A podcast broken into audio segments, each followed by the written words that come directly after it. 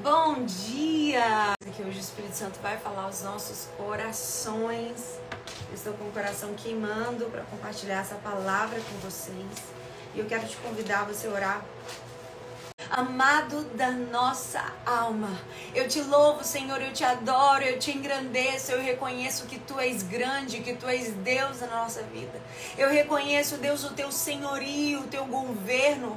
Realize em nós, Pai, a tua vontade, realize em nós o teu querer, fala aos nossos corações, abra os nossos ouvidos, Deus, para te ouvir, para ouvir aquilo que o Senhor tem para derramar sobre nós.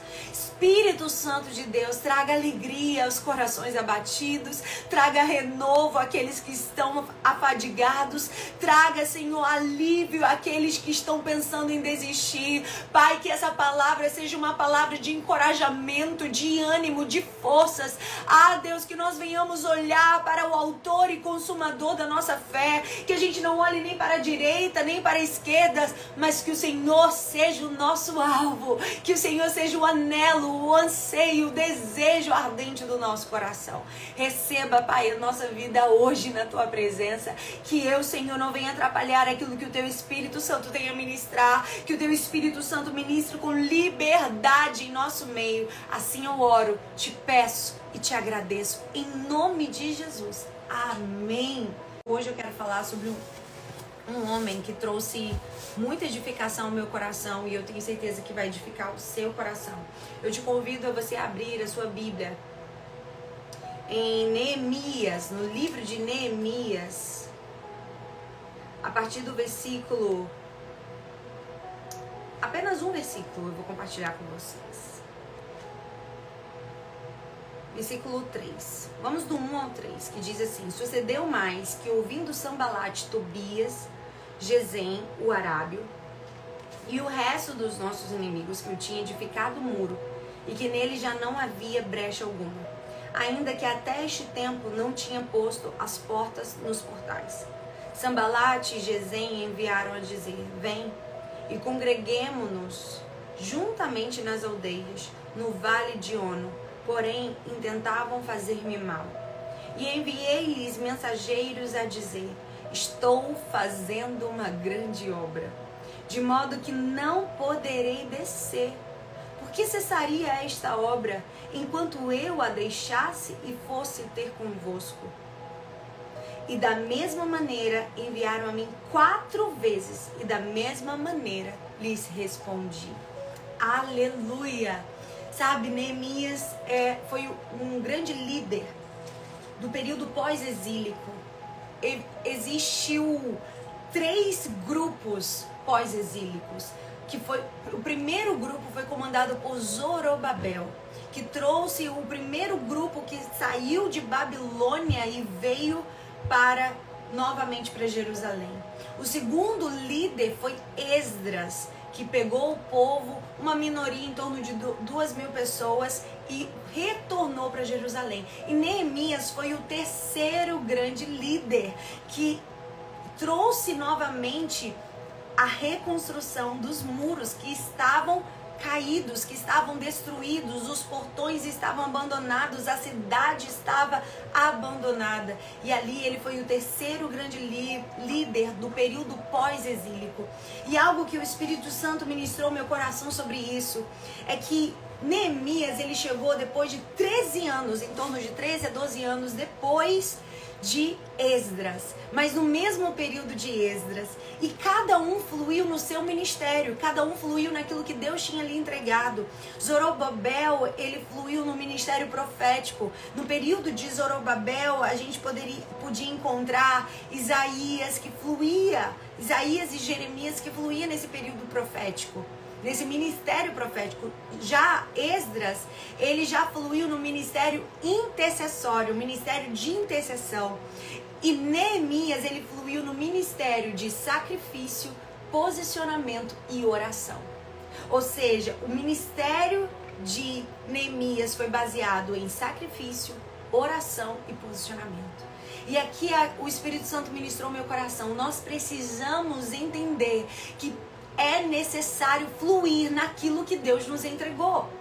Porque cada um tem uma função na reconstrução daquilo que Deus tem a fazer na sua vida, na sua história. E muitas vezes a gente quer copiar a receita do outro. Ah, porque Zorobabel, há 90, 100 anos atrás, ele fluiu no ministério profético, eu vou fluir no ministério profético. E se você olhar a vida de Neemias, você não vai ver o ministério profético, mas você vai ver que ele foi fundamental naquilo que Deus entregou a ele. E muitas vezes nós desprezamos aquilo que Deus nos entrega em função daquilo que a gente vê Deus usando a vida do outro. A gente negligencia aquilo que Deus nos otorgou, aquilo que Deus nos confiou, aquilo que Deus depositou em nós porque a gente pensa, ah, não estou fluindo como fulano, eu não sou como Zorobabel, eu não sou como Esdras, não. Mas você precisa entender que aquilo que Deus te entregou é de, é de total valor para aquilo que Deus tem como projeto para realizar na sua vida. A gente negligencia aquilo que Deus nos entrega. A gente quer copiar a receita das outras pessoas. A gente quer, ah, porque o outro está profetizando, eu vou profetizar. Só profetiza se Deus te mandar. Só vá se Deus te mandar. Só flua se Deus te mandar. Não se mova se não foi algo que Deus te entregou. E a gente precisa discernir isso, entender que eu tenho essa porção e eu vou fluir naquilo que Deus me entregou. O ministério de Neemias não foi menor do que o ministério de Zorobabel. O ministério de Neemias não foi menor do que o ministério de Esdras, mas a Bíblia diz que cada um foi complemento no ministério do outro. Ei, chegou um tempo que Deus está levantando mulheres que vão ser complementos no ministério uma das outras. Elas não vão copiar a receita, elas não vão querer escrever porque está todo mundo escrevendo, elas não vão querer cantar porque está todo mundo cantando, não vão querer pregar porque está todo mundo pregando, mas cada uma vai fluir naquilo que Deus lhe entregou. Umas vão fluir na organização, outras vão fluir na logística, outras vão fluir é, é, na ornamentação, cada uma vai fluir naquilo que Deus lhe entregou. E ninguém vai copiar o que o outro está fazendo, porque sabe aquilo que Deus lhe entregou e vai focar, vai manter os seus olhos concentrados naquilo que Deus liberou para você. E muitas vezes a gente está se comparando, a gente está olhando, ah, porque quando Zorobabel foi o líder pós-exílico, ele fluiu no ministério profético, porque quando Esdras fluiu aqui na, na liderança do povo, ele fluiu no ministério de intercessão. Eu também tenho que fluir igual? Não, você vai fluir da maneira que Deus te entregou. O ministério de Neemias foi com uma espada de um lado e com é, ferramentas de construção de outra de outro lado, ele chegou com posicionamento, ele chegou de uma maneira diferente. E Deus está te dizendo: ei, minha filha, flua naquilo que eu te entreguei, flua naquilo que eu depositei em você. Não inferiorize aquilo que Deus te entregou em detrimento de outras pessoas, em detrimento de outros ministérios. Hoje o Senhor está te chamando, ei, minha filha, eu entreguei a você.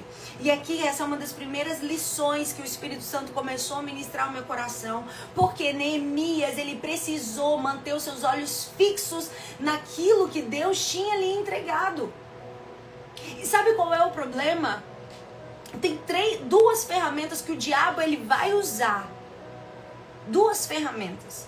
Na verdade, três. Se a gente puder se alongar mais aqui, três ferramentas principais que o diabo vai usar para te paralisar. E Neemias, ele viveu essas três situações. Primeiro, a oposição vão se levantar para querer te paralisar. Seja um inferno, seja um inferno usando pessoas, seja um inferno usando lideranças, seja um, é, é, o inferno levantando circunstâncias vão querer te paralisar. Os opositores vão tentar paralisar aquilo que Deus está fazendo na sua vida. O segundo ponto que o diabo ele tenta fazer é gerar desânimo. Ele vai tentar te desanimar na jornada. Ele vai tentar fazer você desacreditar do projeto que ele tem para sua vida. E o terceiro ponto que vai tentar te paralisar e fazer com que você não continue naquilo que Deus te entregou. Sabe o que, que é? Quando você desanima, ele vai tentar te afrontar. E aqui a gente precisa entender algo, sabe? Que o Espírito Santo ministrou o meu coração. O desânimo, ele vai vir.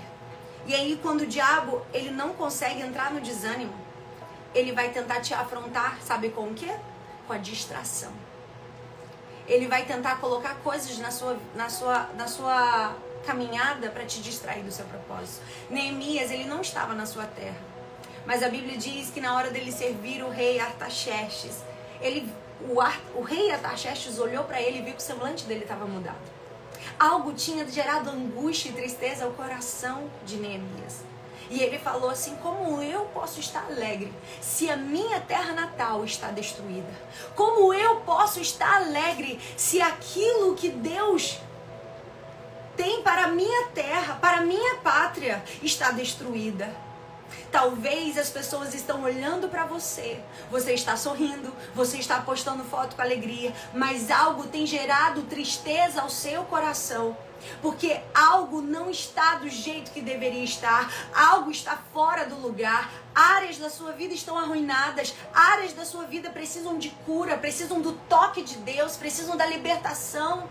E aí você até, até continua na sua função, mas algo está ali abatendo. Mas quando isso acontecer, vá para o Senhor, que Ele vai te dar a direção e a estratégia. Algo que me chama a atenção é que Neemias não respondeu de pronto ao rei Atarxés, mas ele orou ao Senhor primeiro. Antes de você tomar uma decisão, quando você sentir uma angústia no seu coração, ore ao Senhor. Fale com Deus, porque Ele vai ministrar o seu coração o direcionamento, o soprar do Espírito e para onde Ele quer te levar. Quando você sentir aquele incômodo, aquela, aquela, aquele, aquele algo ruim, aquela tristeza, pare na presença de Deus, porque eu vou te dizer uma coisa: quando Deus ele começa a mexer com as nossas estruturas, ele começa a gerar incômodo, você não consegue mais estar satisfeito, você não consegue estar bem aonde você está. É Deus te dizendo assim: chegou a hora do projeto nascer. Você pode ver que todo, todo o nascimento do bebê, ele vem através de dores. Ele vem através do, da contração, ele vem através do incômodo. E toda vez que você está passando por um período que Deus está te incomodando no seu espírito, que o, que o Senhor está te incomodando na sua alma, Ele está dizendo: Ei, eu, te, eu tenho algo para sua vida, que você sabe, mas chegou a hora de nascer. Chegou a hora desse projeto que estava no papel ele acontecer. Chegou a hora desse sonho que estava anotado, escondido no caderno a acontecer. Chegou a hora do seu chamado a acontecer. Chegou a hora do seu ministério fluir. Chegou a hora de você viver aquilo que eu tenho para sua vida. Não ache você que o ministério ele sempre vai fluir quando tudo estiver bem. Não, muitas vezes o ministério que o Senhor tem para fluir na sua vida, ele vai fluir debaixo de incômodo, debaixo de de um lugar que não vai estar confortável. Porque, entenda uma coisa, a águia, a Bíblia diz que os que esperam no Senhor renovarão as suas forças, subirão com asas como de águia, correrão e não se cansarão, caminharão e não se fadigarão. A águia, ela nos ensina muitas lições. E uma das lições que a águia nos ensina é que para ela voar, ela não voa na zona de conforto. Que para ela voar, para ela aprender a voar, ela não vai voar quando tudo for confortável, quando tudo estiver bem. A águia só vai voar, o bebê águia só vai voar quando estiver caindo. Quando ele está caindo, ele se levanta ele voa, ele levanta o seu voo. Eu não sei se você está entendendo. Quando parece que você está caindo, quando parece que a circunstância está te derrubando, quando parece que a situação da pátria de Neemias veio para lhe abater, lhe entristecer, lhe paralisar, não. Era um combustível para gerar fogo, para gerar força, para gerar posicionamento, para gerar direcionamento. Ei, não sei se você está entendendo. Aquilo que parece que está vindo para para te fazer cair, vai te fazer voar. Aquilo que parece que está vindo para te destruir, vai vir para te levantar outra vez. Não tem como sair de uma guerra sem sair com marcas. Isso é fato. Não tem como sair de uma guerra sem sair com marcas, mas sempre se sai de uma guerra com lições. Você vai sair com marcas, mas você vai carregar lições. Você vai sair de um processo de quimioterapia com marcas, talvez, mas você vai carregar lições eternas. Você vai sair de um processo de luta na sua família, no seu casamento, com marcas, mas com lições. Eu não sei se você está entendendo aquilo que faz você cair. É Deus usando para te fazer voar em lugares mais altos. É o Senhor te levando a novos níveis. É o Senhor te levando a uma nova dimensão. E quando aquele incômodo foi gerado no coração de Neemias, era o Espírito Santo dizendo: Ei, chegou o tempo de nascer. Chegou o tempo do sonho nascer. Chegou o tempo de você viver, ser usado na minha obra. Sabe? Porque ali ele estava na zona de conforto, estava tudo bem, estava tudo fluindo. Ele estava servindo o rei, ele estava no palácio. Mas para ele viver aquilo que Deus o tinha chamado para viver, que era a reconstrução da sua pátria, a reconstrução dos muros de Jerusalém, ele precisava sair do palácio. Ele precisava sair do palácio. Ele precisava sair do palácio. Eu não sei se você está entendendo. Que para você se posicionar onde Deus ele quer te levar, muitas vezes você vai ter que abrir mão dos palácios.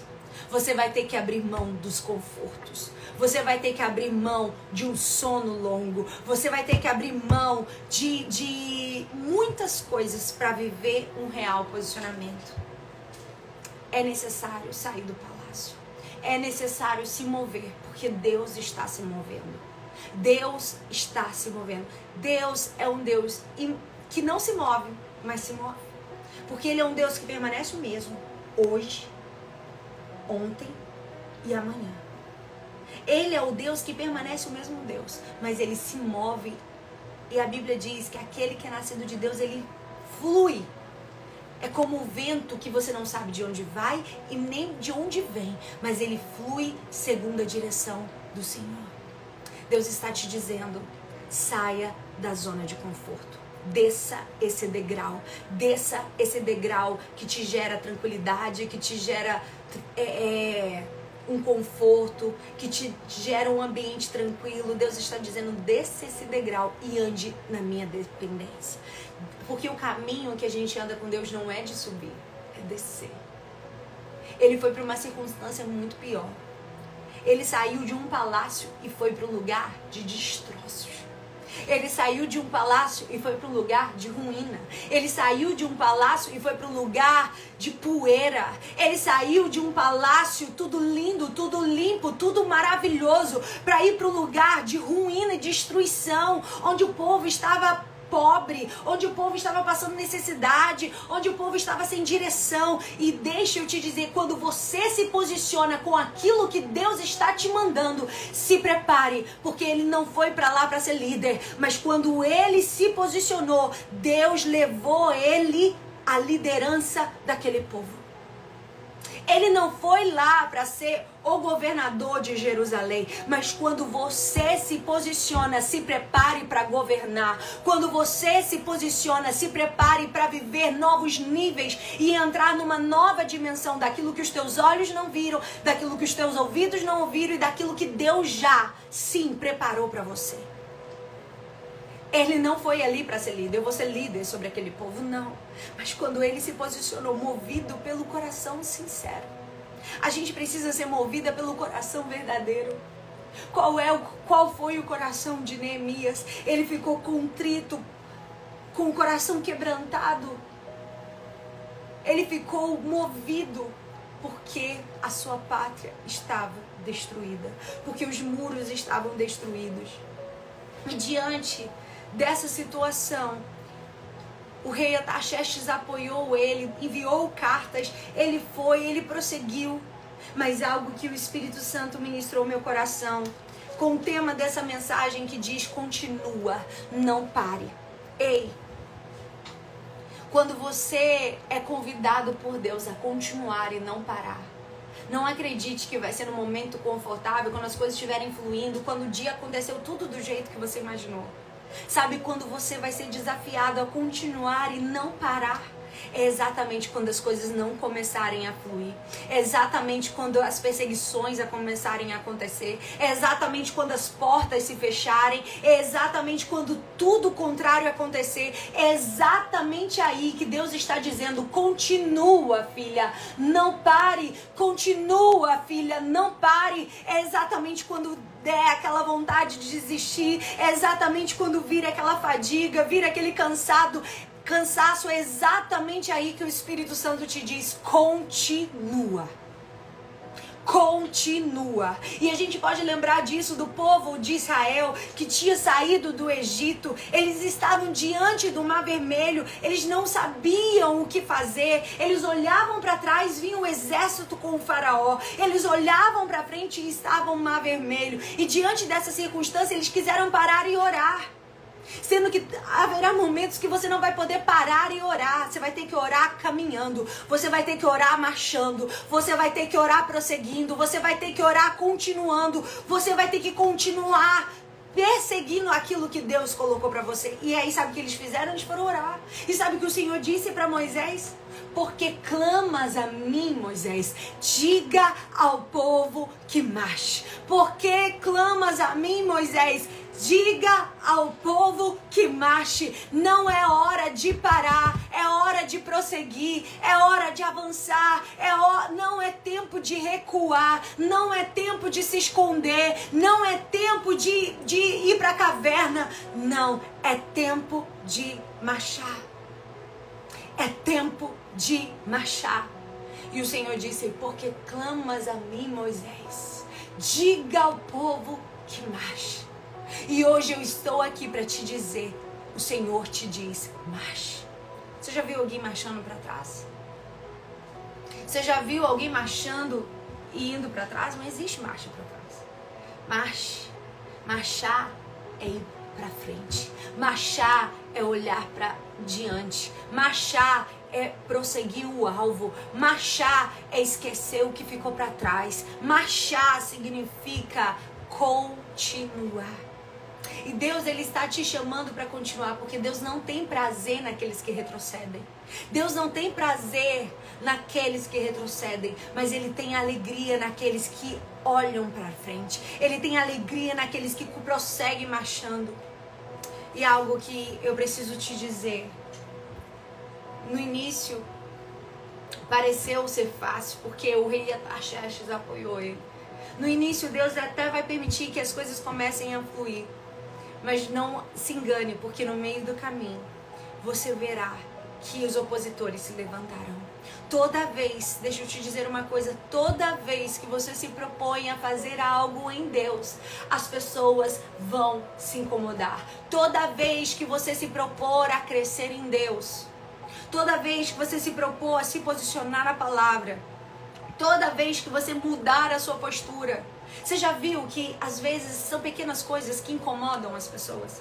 Quando você se propõe a fazer uma dieta, não é ninguém que está fazendo a dieta para você, é você que está fazendo a dieta. Você decidiu se posicionar, você decidiu ter uma alimentação melhor. E toda vez que você se propõe a fazer uma dieta, vai ter alguém que, quando você estiver em um ambiente com várias pessoas comendo e você decidir não comer alguma coisa, vai ter alguém dizendo: Mas você não precisa de dieta.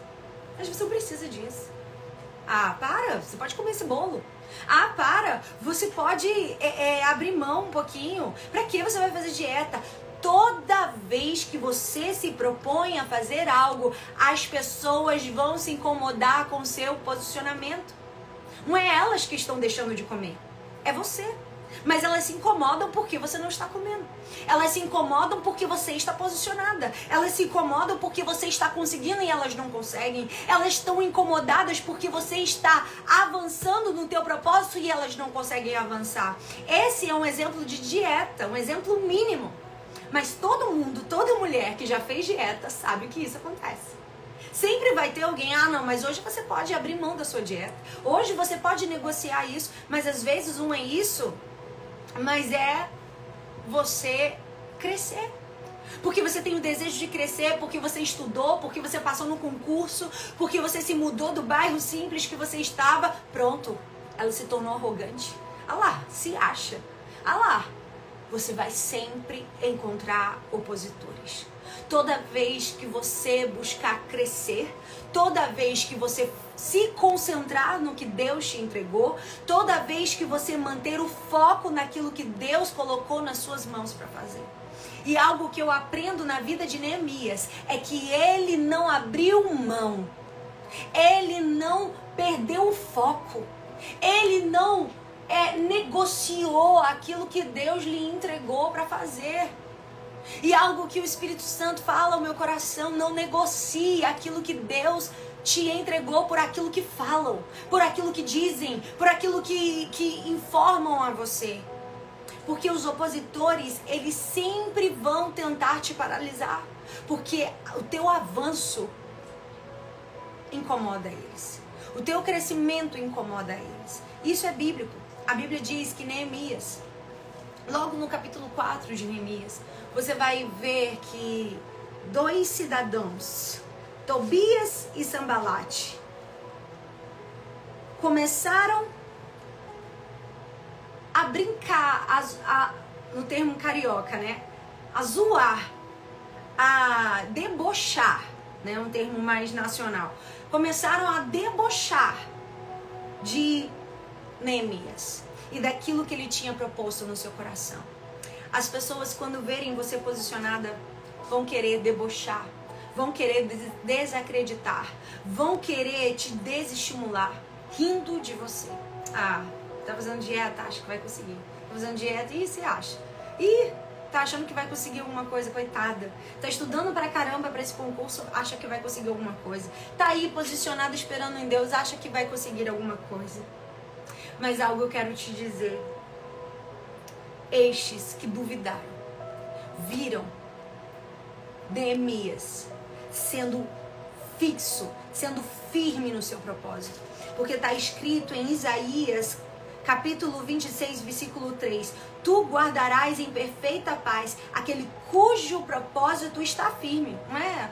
Ah, eu não sei o que eu vou fazer, eu não sei se eu reconstruo, eu não sei se eu permaneço aqui. Não. Tu guardarás em perfeita paz aquele cujo propósito está firme, porque em ti confia. Neemias estava com o seu propósito firme poderiam debochar, poderiam rir, poderiam é, é, duvidar, poderiam desacreditar, mas o propósito de Neemias estava firme. Deus está levantando mulheres com propósitos firmes. Vão querer desacreditar, vão querer dizer que quer aparecer, vão querer dizer se acha, vão querer dar, emitir opinião a teu respeito, mas hoje Deus te diz: não ouçam aquilo que os outros têm a dizer, ouça aquilo que que o céu tem a te dizer. Porque quando você abre os seus ouvidos espirituais para ouvir o que Deus te diz, você vai ser ativada espiritualmente para prosseguir na sua jornada. Quando você abre os seus ouvidos espirituais para ouvir aquilo que o Senhor liberou sobre a tua vida, você não vai ter tempo para ouvir as brincadeiras, aqueles que desacreditam, aqueles que riem da sua jornada, que não acreditam e não apoiam aquilo que você está proposto a fazer, porque você não precisa confiar nos homens. Você não precisa colocar sua confiança nas pessoas para prosseguir. Você precisa apenas olhar para Jesus e prosseguir. Mantenha firme o seu propósito. Mantenha firme o seu propósito e ele te manterá em paz você não vai se abater. Você não vai se entristecer. Porque você manteve firme o seu propósito. E se tem algo que, se você precisa guardar nessa palavra toda que o Senhor está dizendo para você, é mantenha firme o seu propósito. Não deixe que as circunstâncias paralisem você. Não deixem que as situações paralisem você. Mantenha firme o seu propósito, porque você não confia em carros, você não confia em cavalos, mas eu farei menção do nome do Senhor.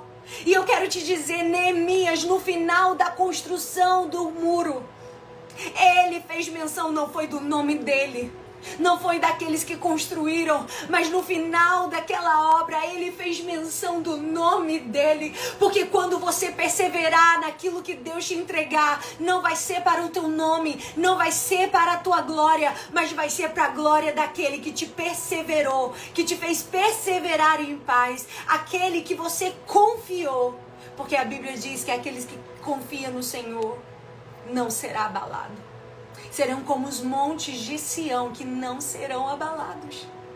Não vai ser as circunstâncias que vão te abalar. Não vão ser as portas fechadas que vão te abalar. Não vão ser aqueles que riem e desacreditam daquilo que Deus um dia falou que vai fazer na sua vida. Não serão estes que irão te paralisar. Porque a ordem é continua, não pare. E como se isso não bastasse, além deles rirem de, de Neemias, além deles duvidarem de Neemias, aqui eu aprendo uma lição. Eles tentaram distrair Neemias. E algo que Neemias me ensinou, ele orou. Ele orou. O versículo 3 do capítulo 4 diz: Versículo 4 diz: Ouve ao nosso Deus que somos tão desprezados. Quando você for desprezada pelas pessoas, quando as pessoas fecharem a porta e dizerem você não é bem-vinda aqui, quando as pessoas não valorizarem a porção que você carrega, aquilo que Deus depositou em você, vá para o Senhor.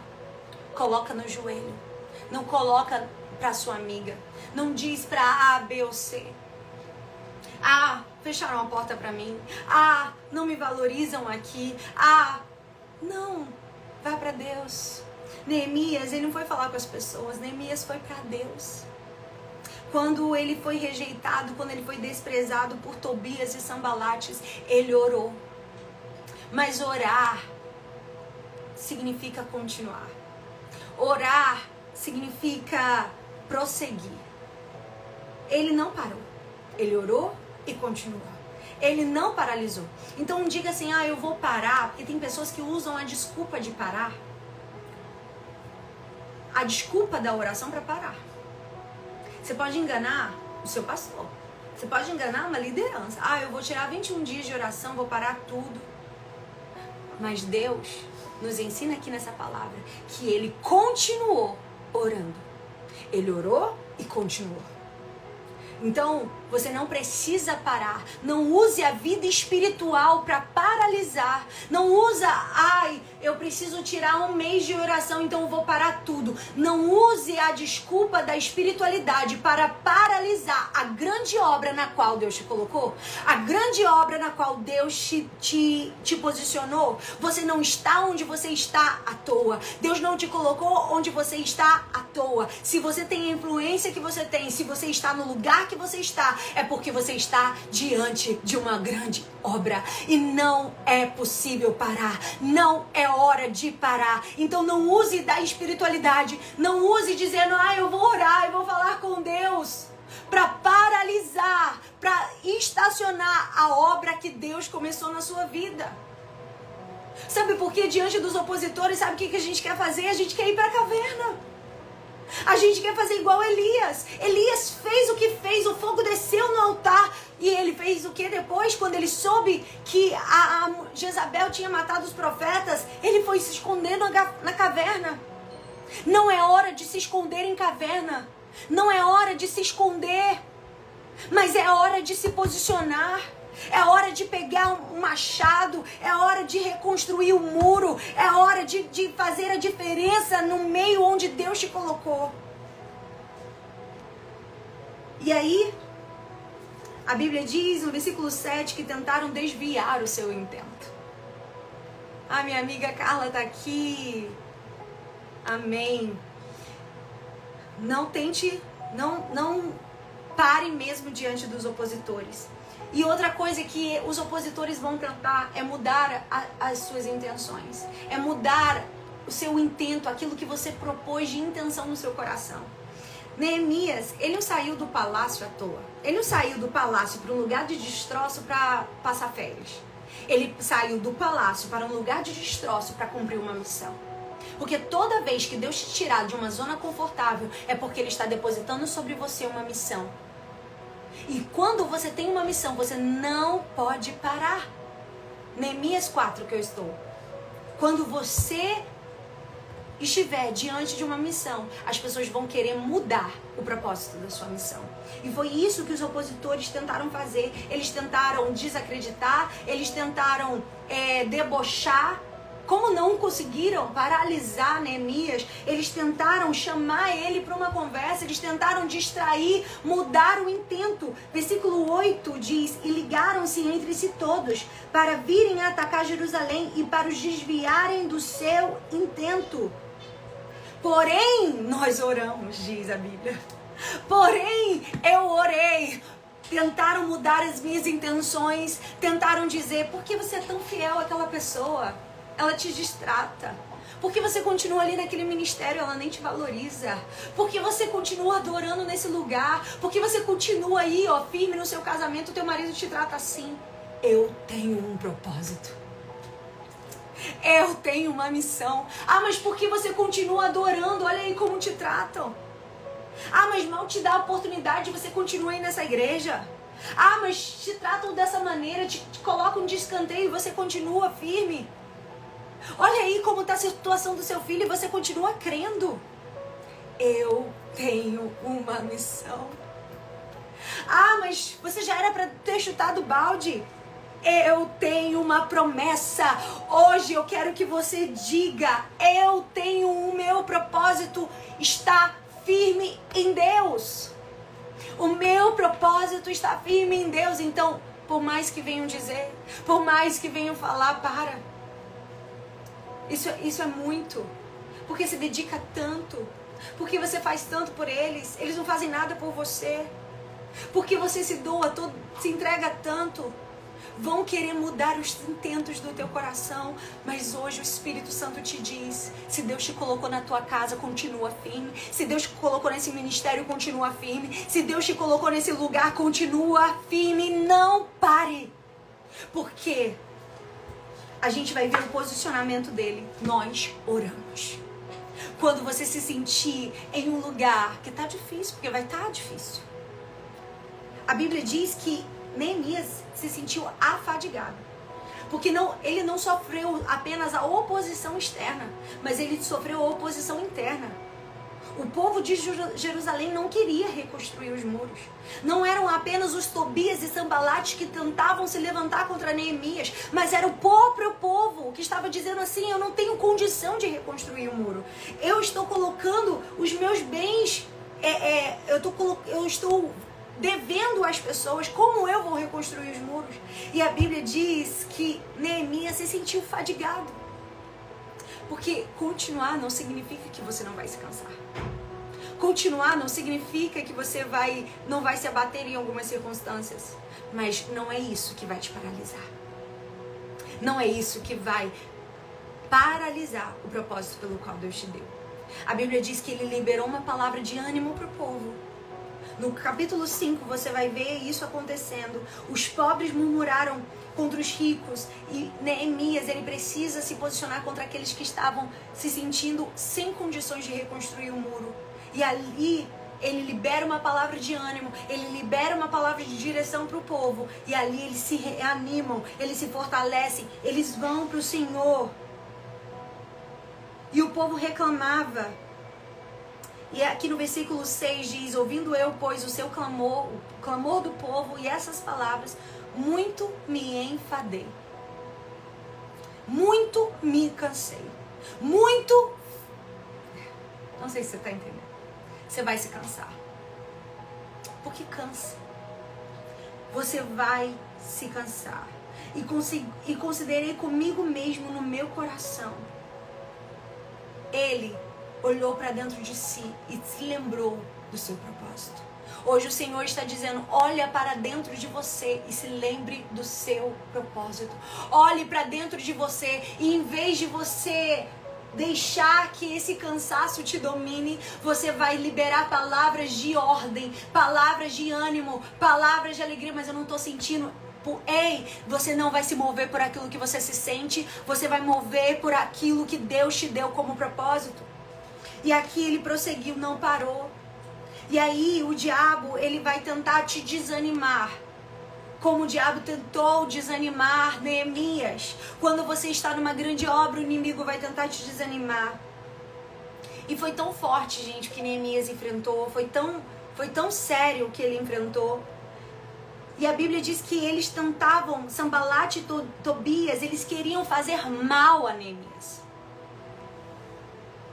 As pessoas não vão querer apenas te paralisar, elas vão querer te prejudicar. As pessoas não vão querer apenas paralisar você, mas elas vão querer prejudicar você na sua caminhada. E não se, não se, não estranhe se no meio da sua trajetória você encontrar pessoas que lhe façam mal. É. É sério. Pessoas que vão querer lhe fazer mal. Pessoas que vão querer se fazer de amigo para querer te destruir. Pessoas que vão se querer, vão querer se fazer de, de pessoas próximas a você, mas que vão querer lhe fazer, mas que vão querer não, vão lhe fazer mal. A Bíblia diz que eles queriam fazer mal a Neemias. E eles enviou mensageiros para querer desanimar Neemias convidar Neemias. E Neemias, capítulo 3, 6, versículo 3, ele diz: Estou fazendo uma grande obra, de modo que não poderei descer. Estou fazendo uma grande obra, de modo que eu não poderei parar. Estou fazendo uma grande obra, de modo que a tribulação, que o desânimo, que a distração não vão poder me fazer paralisar diante daquilo que Deus me mandou fazer, sabe? A Bíblia diz em Romanos capítulo 5, versículo 2: Se eu tiver que me gloriar, que eu me glorie na tribulação. Se eu tiver que me gloriar, que eu me glorie nas dificuldades. Versículo 3, Romanos 5 diz: E não somente isso, mas também nos gloriamos nas tribulações, sabendo que a tribulação produz a paciência, em outras versões diz produz a perseverança essa tribulação, essa oposição, esse desânimo, essa distração. E algo que a gente precisa ter muito cuidado, que o Espírito Santo falou comigo esses dias. Cuidado com as distrações. As distrações nem sempre ela é ruim. A distração é coisa, são coisas boas, são coisas agradáveis, são coisas que, que parece que vão trazer um certo alívio. E a distração é algo sério. A distração é, é um. É, fugiu a palavra. É como se fosse um. algo preparado para te destruir. Como se fosse uma emboscada, lembrei da palavra. Como se fosse uma emboscada. Distração é uma emboscada. Por quê? Porque eles tentaram distrair Neemias. Neemias está, deu essa resposta. Eles mandaram mensagem quatro vezes. Quatro vezes Neemias respondeu: Estou numa grande obra e não posso parar. Como se isso não bastasse. Eles subornaram os profetas. O profeta, eles subornaram os profetas para paralisar. Eles subornaram o profeta Semaías e disseram assim: Olha, diga para ele, para ele se esconder no templo, porque senão a gente vai matar ele. E Semaías foi lá como se fazendo de amigo foi se fazendo de um bom conselheiro. Ele era um profeta, mas se corrompeu. Nem sempre aqueles que, que, que se parecem ser profetas, amigos, significa que o coração estão, estão de forma inteira para você. Mas estão corrompidos. Ele tinha sido subornado por Tobias e Sambalate para preparar uma emboscada para paralisar Neemias, para matar Neemias. Mas Neemias disse: Eu? Eu vou fugir? Eu sei quem é por mim. Eu sei o Deus que batalha por mim. Eu sei o Deus que guerreia por mim. Eu vou fugir? Eu vou me esconder no templo? Eu vou me rebaixar? Não, não. Deus que me colocou aqui nesses muros e aqui eu vou ficar. Deus que me colocou aqui nesse lugar. Eu vou aumentar a vigilância, eu vou ficar com uma espada na mão, mas eu não saio do meu lugar. Eu vou continuar aqui no meu propósito, porque quando você permanece no lugar que Deus te mandou, haverá proteção. Mas quando você sai do lugar que Deus te mandou, você corre riscos. Porque se ele tivesse ouvido Semaías, ele tinha ido para uma grande emboscada. Ele tinha ido para uma grande situação que poderia matar Neemias. Mas porque ele disse: Eu vou fugir? E quem há como eu que entre no templo e viva? De maneira nenhuma entrarei. E conheci que eis que não era Deus quem o enviara mas essa profecia falou contra mim, porquanto Tobias e Sambalate o, suborn, o subornaram. Ei, até profecias para querer te paralisar vão fluir, vão acontecer. Até profetadas para querer te paralisar vão acontecer. Profetas comprados, profetas querendo paralisar porque não querem ver o seu fluir, não querem ver o seu crescimento, não querem ver o seu avanço. Isso é muito real. Eu já recebi profeta eu já recebi profetada real. Profecia que veio para querer paralisar aquilo que Deus estava me entregando. E você precisa ter muito discernimento. Você precisa ter muito cuidado com aquilo que você tem recebido. E a Bíblia diz em Romanos 5, e é aqui que eu quero terminar. E não somente isso, mas também nos gloriamos nas tribulações. Seja fortalecido na tribulação porque a, a tribulação não vai te paralisar. Mas essa tribulação ela vai produzir paciência. Essa, essa tribulação vai produzir perseverança. E essa perseverança vai produzir em você um caráter aprovado. E o caráter aprovado vai produzir em você uma esperança que não traz confusão, uma esperança que não te deixará frustrada, uma esperança que não deixará você desamparada. Tudo que você espera em Deus não será em vão. Tudo que você espera em Deus não será frustrado. Tudo que você espera em Deus não será alterado. Por quê? Porque você foi perseverante. Por quê? Porque você não deixou que a tribulação deformasse o teu propósito. Você não deixou que a dor mudasse as suas intenções. Você não deixou que a circunstância mudasse aquilo que Deus colocou na sua mão como missão. E hoje o Espírito Santo está te dizendo: continua. Porque quando você continuar, eu vou dar velocidade aos teus passos. Porque quando você perseverar, mesmo em meio à tribulação, mesmo em meio aos opositores, mesmo em meio ao desânimo, mesmo em meio à destruição, quando você perseverar, eu te darei velocidade. Deixa eu te dizer. Sabe em quanto tempo Neemias reconstruiu? 52 dias. 52 dias ele reconstruiu os muros de Jerusalém. Essa obra não é sua. Se prepare para se mover no sobrenatural de Deus. Porque quando você anda em perseverança, em obediência, você vai ver que você não vai se mover com seus passos, mas o sobrenatural vai mover os teus passos. O sobrenatural vai mover os teus passos. Não é você que vai se mover, mas é o sobrenatural que vai te mover. E muito antes do esperado, em 52 dias, você vai ver os muros sendo reconstruídos, a obra sendo completa e aquilo que um dia Deus disse sendo real na sua história. Amém?